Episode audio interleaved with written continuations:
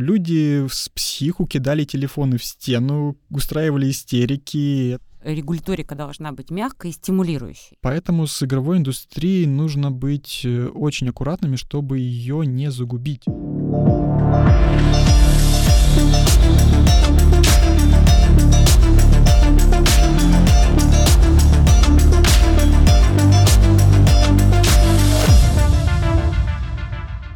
Добрый день. В эфире подкаст «Так звучит цифра». Меня зовут Сергей Гребенников и моя прекрасная соведущая Ирина Сокол. Ирина, привет. Привет, Сереж. Я Ирина Сокол, модератор информационного агентства России ТАСС. С большим удовольствием приветствую всех наших слушателей. Говорим мы сегодня о маркировке игр и о других вопросах регулирования. Каким должно быть регулирование игровой индустрии? Такие вопросы мы задаем себе, нашей аудитории, нашему гостю, мягким, стимулирующим, жестким или ограничивающим. И нужно ли вообще регулировать этот рынок? Нуждается ли он э, в регулировке? Нужно ли присваивать играм возрастной рейтинг? Вот такое большое количество вопросов. Я надеюсь, что мы успеем обсудить сегодня в рамках нашего подкаста «Так звучит цифра». И эти вопросы мы зададим руководителю направления цифровое развитие Центру стратегических разработок Александру Малахову. И прежде чем мы начнем обсуждать введение возрастного рейтинга, хочу привести данные недавнего исследования ВК Play и ResearchMe. А, более 70% опрошенных родителей разрешают своим детям играть в игры, а более четверти из них положительно относятся к этому увлечению. 63% респондентов не имеют негативных стереотипов об играх. Ира, а ты разрешаешь своим детям играть в игры? У меня выхода другого нет. Александр, а, я вас уже представил и хочу сказать вам добрый день, рады вас видеть в нашей студии. День добрый. Александр, не так давно было предложено ввести для игр 5 возрастных категорий. 0 плюс, 6 плюс, 12 плюс, 16 плюс и 18 плюс. Вот на ваш взгляд, почему это актуально и кто будет присваивать этот рейтинг, каким образом это будет проверяться? Вот иными словами, как будет осуществляться регулирование в этом вопросе? Угу. Ну, давайте начнем, может быть, немножко издалека. Базовый посыл, из которого исходит государство, при предложении того или иного регулирования это либо э, создание мер стимулирования рынка, либо создание мер э, охранительного характера для защиты граждан. В данном случае мы говорим про защиту, условно говоря. Мы заботимся о детях. И э, базовые данные категории возникли именно из э, ранее существующих норм 436 федерального закона о защите детей от информации, причиняющему э, вред их развитию. Соответственно, они были и выбраны как базовые. Но хочется вот немножко так прыгнуть в сторону с вопросом именно защиты там, детей и всех остальных. На самом деле регулирование компьютерных игр через категории — это международная практика. А, существует э, множество национальных стандартов э, присвоения этих самых категорий. Из наиболее известных это ESRB, PEGI, USC, которые оперируют в целом схожими категориями. Это возрастные категории, и это дополнительные дескрипторы того контента, который существует. А скажите, а кто все-таки должен тогда а, контролировать продажу игр? И, в принципе, вот если появится возрастная маркировка, кто это будет все контролировать?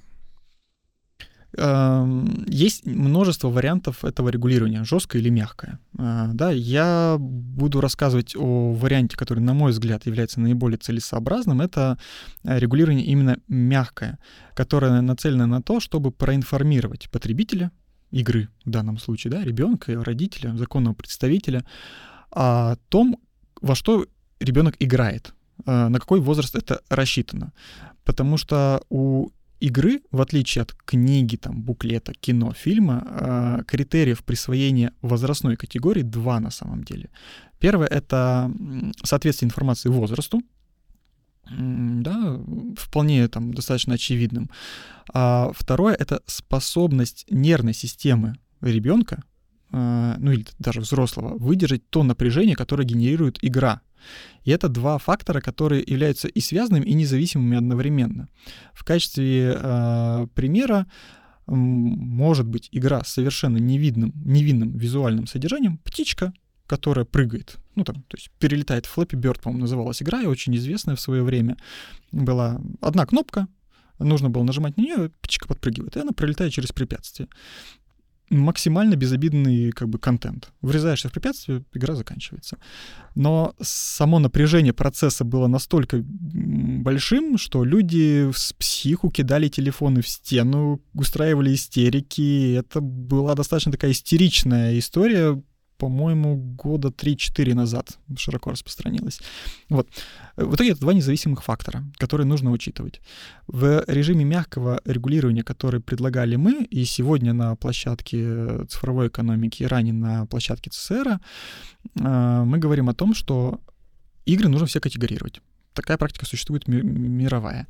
А, но категории должны присваивать не какой-то эксперт, не государство, это не вопрос э, цензурирования, это должны присваивать сами разработчики, издатели, те, кто вводит игру в оборот.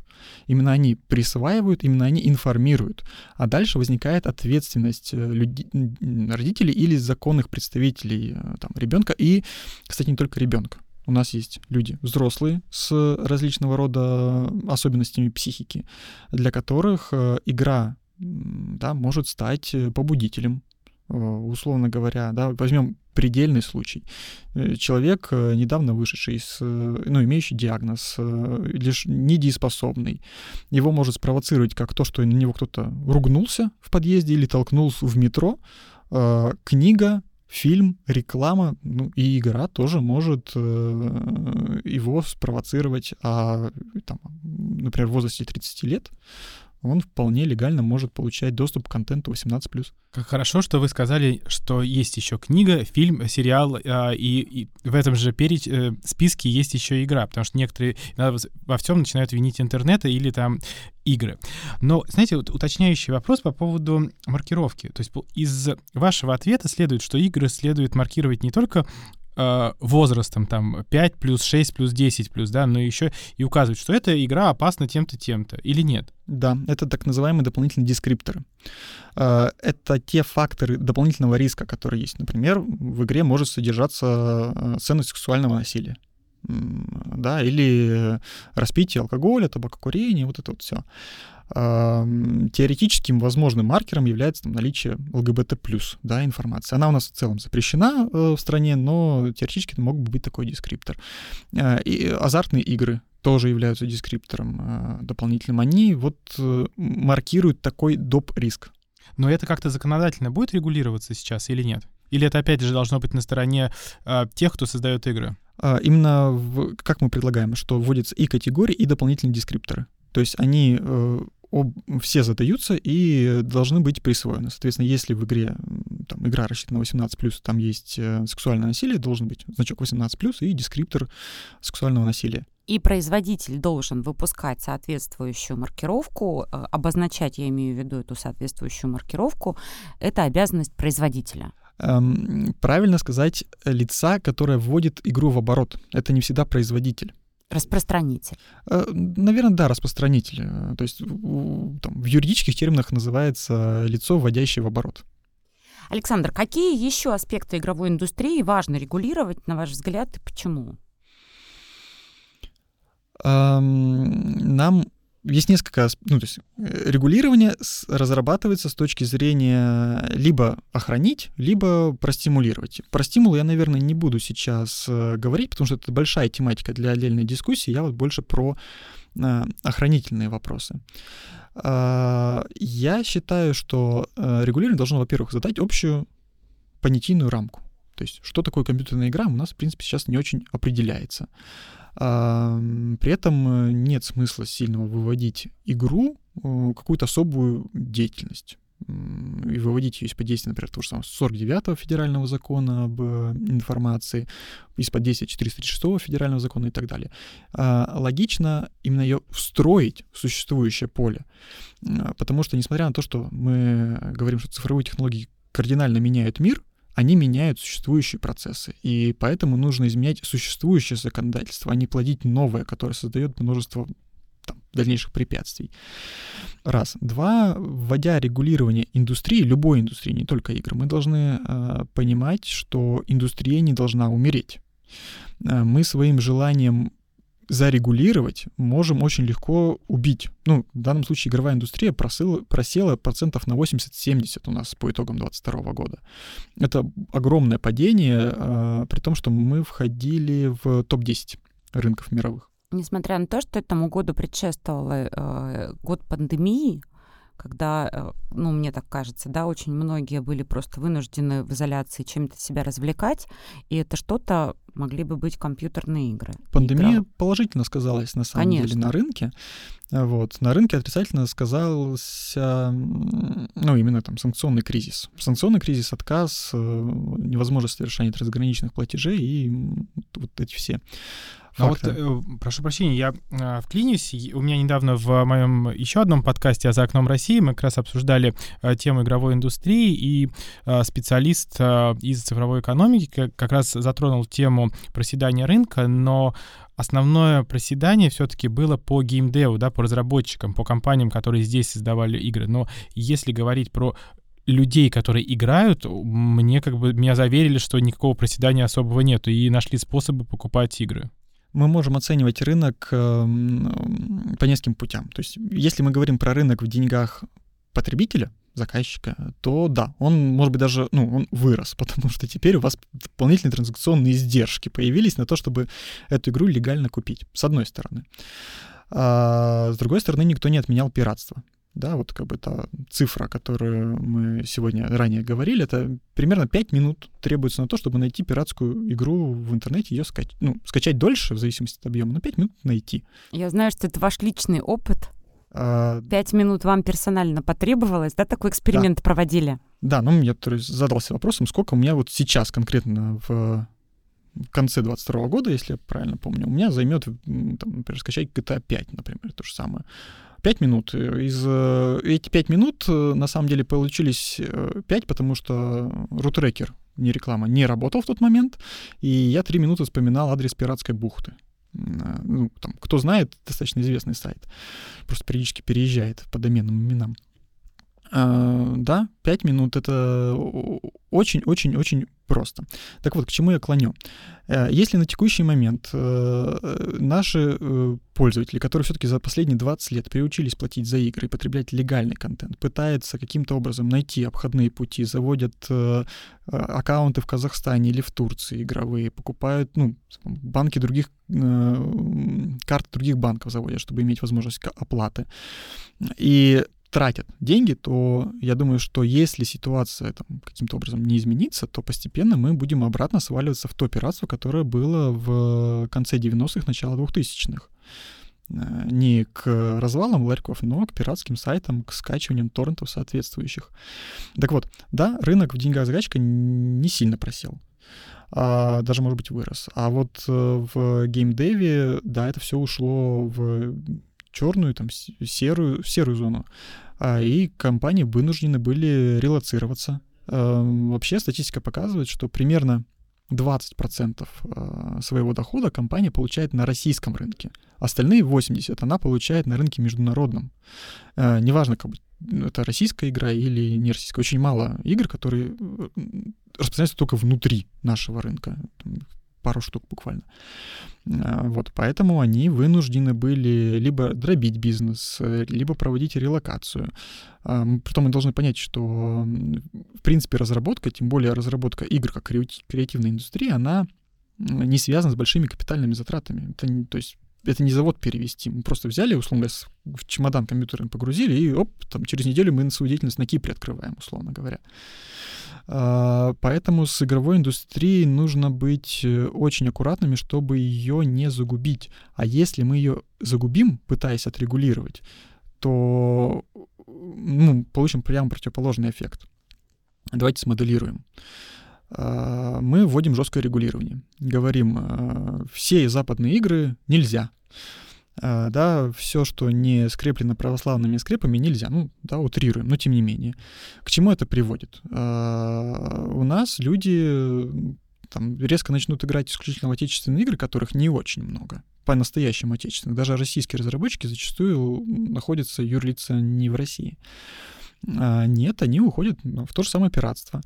Мы воз... вспоминаем давно забытые навыки, А, рынок проседает в деньгах заказчика теперь уже основательно, до 90 и больше процентов. А, больше в рынке нет денег на то, чтобы создавать конкурентоспособный продукт. Государство э, не вольет столько денег в рынок, чтобы его обеспечить. Ну, то есть это сколько? Если мы в деньгах заказчика померим, там от 300 миллиардов рублей в год. Вот. Я не думаю, что государство готово 300 миллиардов рублей в рынок игр вкладывать.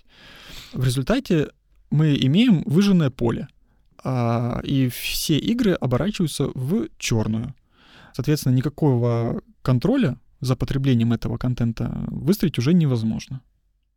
Иными словами, подводя такой небольшой итог, ваша позиция такова, что стимулирование должно быть, э, действие должно быть, регуля... регуляторика должна быть мягкой и стимулирующей. Да. Мы не можем отказаться от регуляторики вообще, охранительной регуляторики, потому что есть у общества заказ, есть у политики заказ. В, потом, ну и в целом сейчас это серая зона, это плохо. А, но она должна быть мягкая. И да, и должна, должны быть параллельно э, меры стимулирующего характера. Сейчас нашему рынку геймдева, именно разработки, очень нехорошо.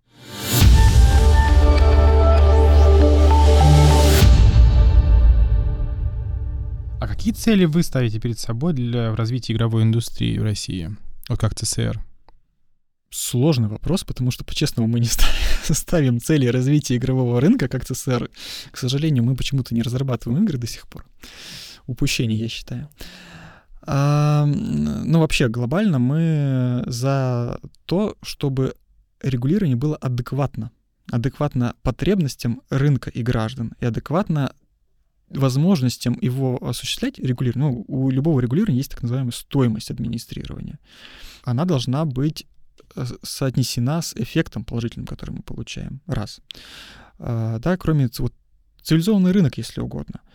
А второе, я бы топил, э, если возможно, за тезис, э, что родители и опекуны несут ответственность за тот контент, который их дети потребляют.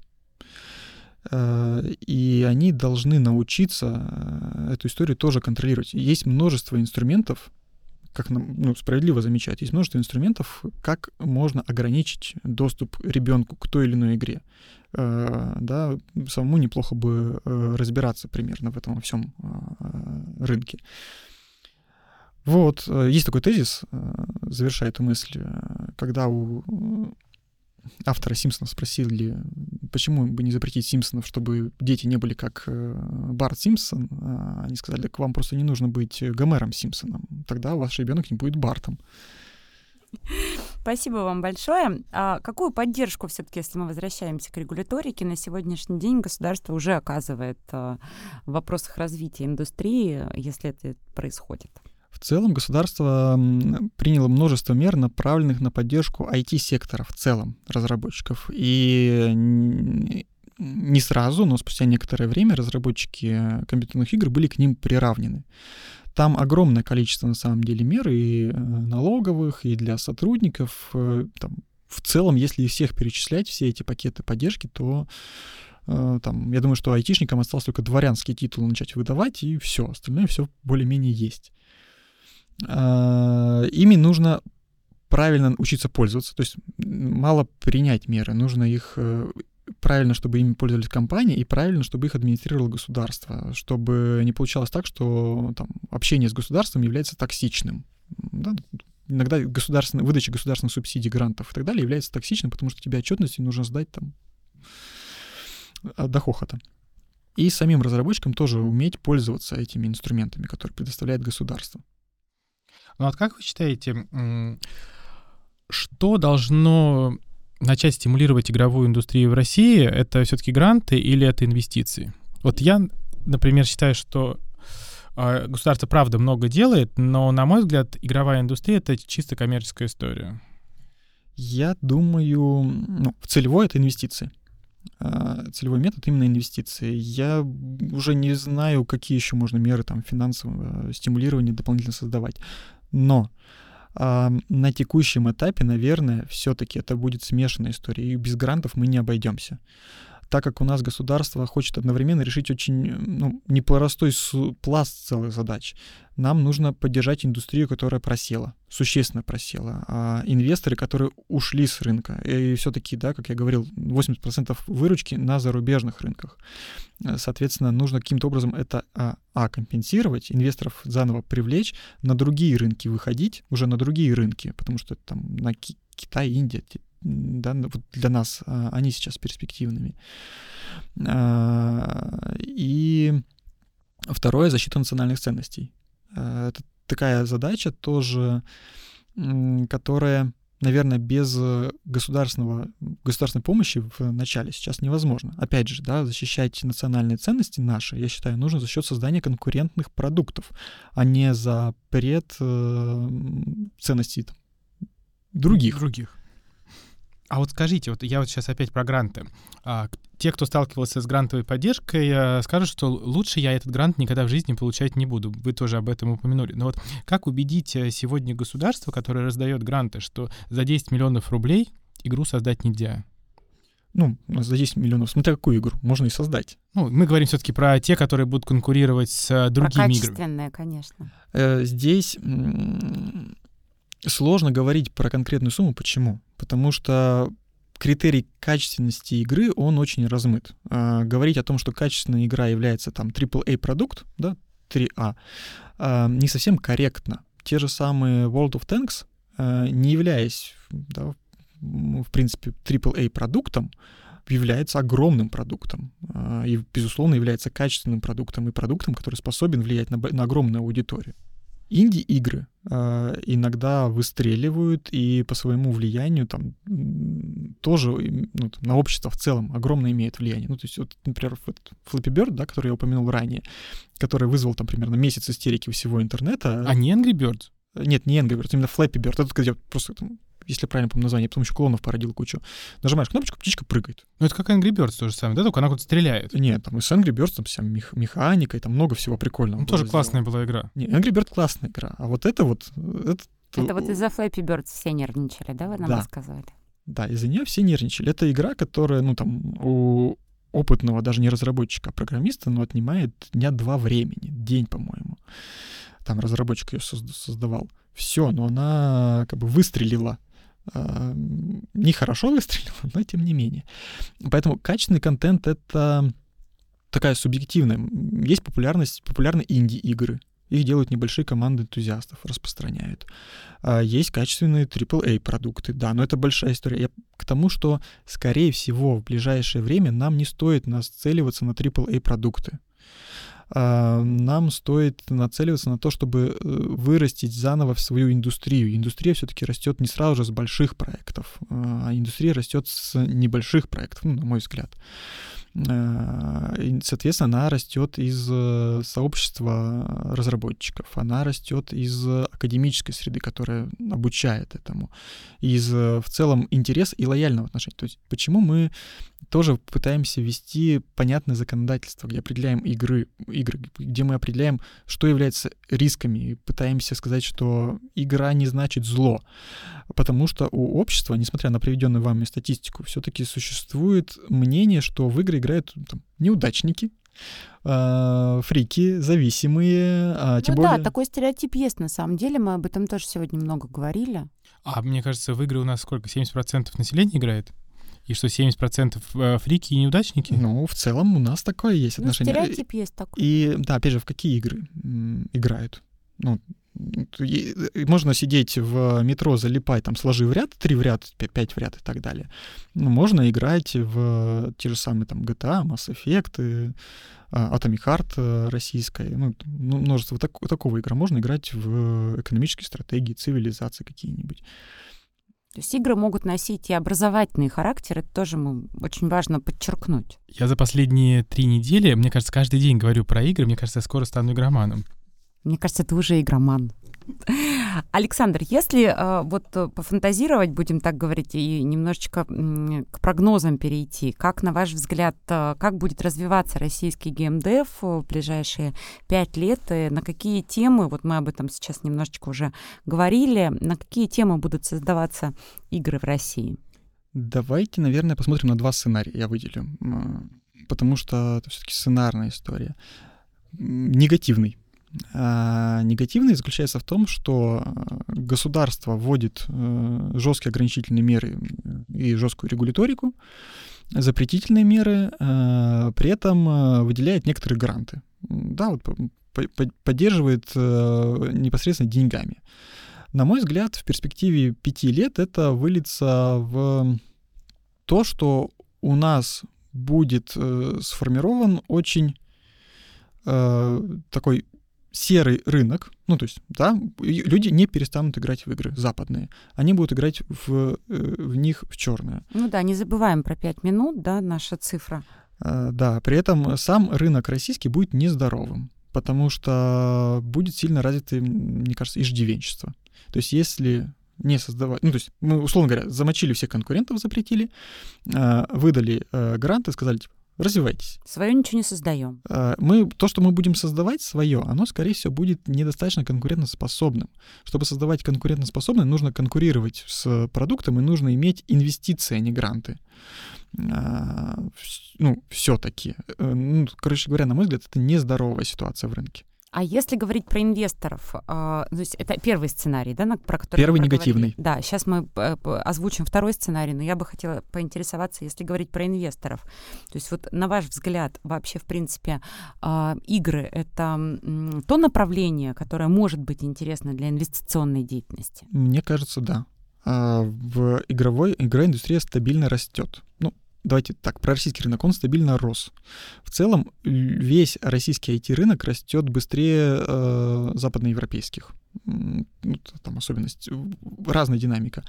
И э, российские именно игроки тратят огромное количество денег. Да? Я раньше сказал, в топ-10 рынков мы входим. Э, да, у нас, может быть, не совсем такая система монетизации, как на рынке США. Э, но тем не менее деньги есть. Люди готовы их э, платить. Соответственно, инвестор может получить э, э, хорошую выручку. Это, мне кажется, очень интересный инвест-продукт.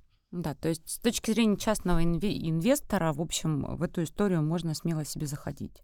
Да, единственное, что по моему прогнозу все-таки в ближайшее время у нас не будет рынок, э, ну, то есть потенциально мы бы должны создать здоровый рынок множества небольших разработчиков. Э, вот мне кажется, так будет просто здоровее для него.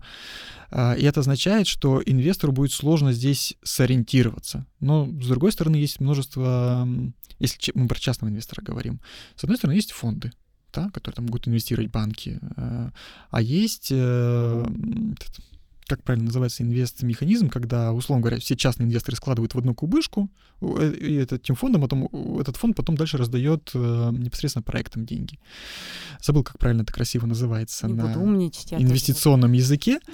Ну, вот, в общем, тут такая схема, почему нет? Мне кажется, вполне возможно. Но рынок должен сначала показать рост и возможность именно роста в рамках внутри, российской, внутри России и возможности выхода на ближайший там китайский индийский, э, иранский, например, рынки, то есть те, которые мы относим к дружественным.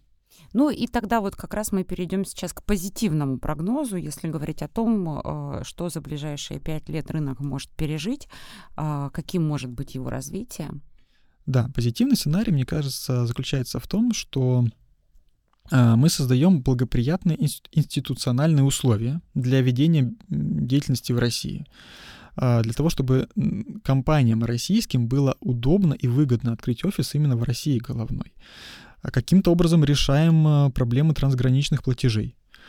Да, для того, чтобы по-честному получать э, деньги с иностранных покупателей. Э, идеальная ситуация. Если кто-нибудь релацируется из э, компании, которая сейчас находится в чужой юрисдикции, в российскую, это был бы прям показательный случай. А, да, два. Мы все-таки начинаем, не пытаемся сразу же создать AAA продукты. Мало реально. То есть, ну, вот есть у нас Atomic Heart, да, окей, замечательно, но это все-таки скажем так, история штучная. Нам нужно вот сделать эту воронку, если угодно, как воронка продаж в другую сторону. Когда у нас есть множество а, а, разработчиков, там, индивидуальных небольших команд, инди-проектов, которые в дальнейшем перерастают в коммерчески успешные проекты, которые потом становятся все более, более, более э, зрелыми э, играми. Не обязательно AAA класса, в том числе э, игры-сервисы так называемые, они сейчас да, занимают много рынка, они могут влиять. И это и еще, да, это не просто рынок каких-то игр, которые играются на международном, это все-таки, мне кажется, корректно говорить, что рынок с национальными там, особенностями, национальные особенности в рамках продвижения уже наших культурных ценностей. Давайте приведу пример CD Project Red. Польская студия, разработчик Ведьмака. Первого, второго, третьего, там, ну и дальше уже целая куча продуктов Киберпанк 2077, а, магазин цифровой дистрибьюции GOG эм, и так далее. Вот. Изначально польская небольшая студия, которая началась с того, что создала игру по мотиву очень известной э, книжной вселенной Ведьмак Анджея Сапковского, собственно говоря. И она вот за счет Третий Ведьмак стал AAA игрой, полноценной, распространенной по всему миру. Сериал сняли, вот это вот все. По сути дела, они не просто сделали хорошую, добротную игру, видно, что они любят, любят эту вселенную и саму игру. Они продвинули культуру, ну, которая там нам близки. Например, если мы возьмем монстриарий, да, всех монстров, это стрыги, русалки, э, нетопыри, то есть они таким образом и называются. То есть она, условно говоря, у нас есть Папа Яга, Кощей Бессмертный, те же самые Леши. Ну, и, кстати, игры с нашим сеттингом таким национальным тоже есть, они интересны. Э, есть инди-проект э, «Человека-лось», по-моему, называется. Вот, он по, вот, условно говоря, ненецким, якутским, я сейчас, у меня она куплена, но я в нее так и не поиграл пока. А, вот помните советские мультики про этих немцев, якутов, вот такие вот э, психоделические, вот, вот игра из той же самой области, как мне пока видится, я говорю, пока я же не играл, может быть, чуть-чуть ошибаюсь. А, Черная книга, э, есть, опять же, в, условно говоря, в нашем, ну, не условно, в сеттинге славянской мифологии э, игра. Э, таких много, и, кстати, было множество игр до 2008 года. Наша игровая индустрия себя чувствовала очень хорошо. А были международные тайтлы. Мы делали, в частности, пятых героев. Пятые герои делали с российской студией. Хотел привести пример, но не буду. Вот, вот, и тогда, в перспективе пяти лет, если вот эта вот система будет выстроена, тогда, да, мы сможем уже делать AAA продукты не в рамках там напряжения всем миром, да, такого вот сверх что-нибудь выдать одно, а пусть получится, а именно как закономерный эм, процесс развития игрового рынка. Ну, мне кажется, что и государство, и бизнес сегодня реально настроены на то, чтобы э, рынок игровой индустрии в России развивался, и там и цифровая экономика, и ваша организация действительно продвигают те инициативы, которые нужны бизнесу, по крайней мере. И я очень надеюсь, что тот второй сценарий, про который вы сегодня сказали, он обязательно осуществится. И не в перспективе 5 лет, а может быть на следующий год. Да, и что регулирование игровой индустрии будет все-таки действительно мягким и стимулирующим. Будем работать над этим. Спасибо большое, Александр. Большое спасибо вам за разговор в рамках подкаста «Так звучит цифра». Вам спасибо. Спасибо.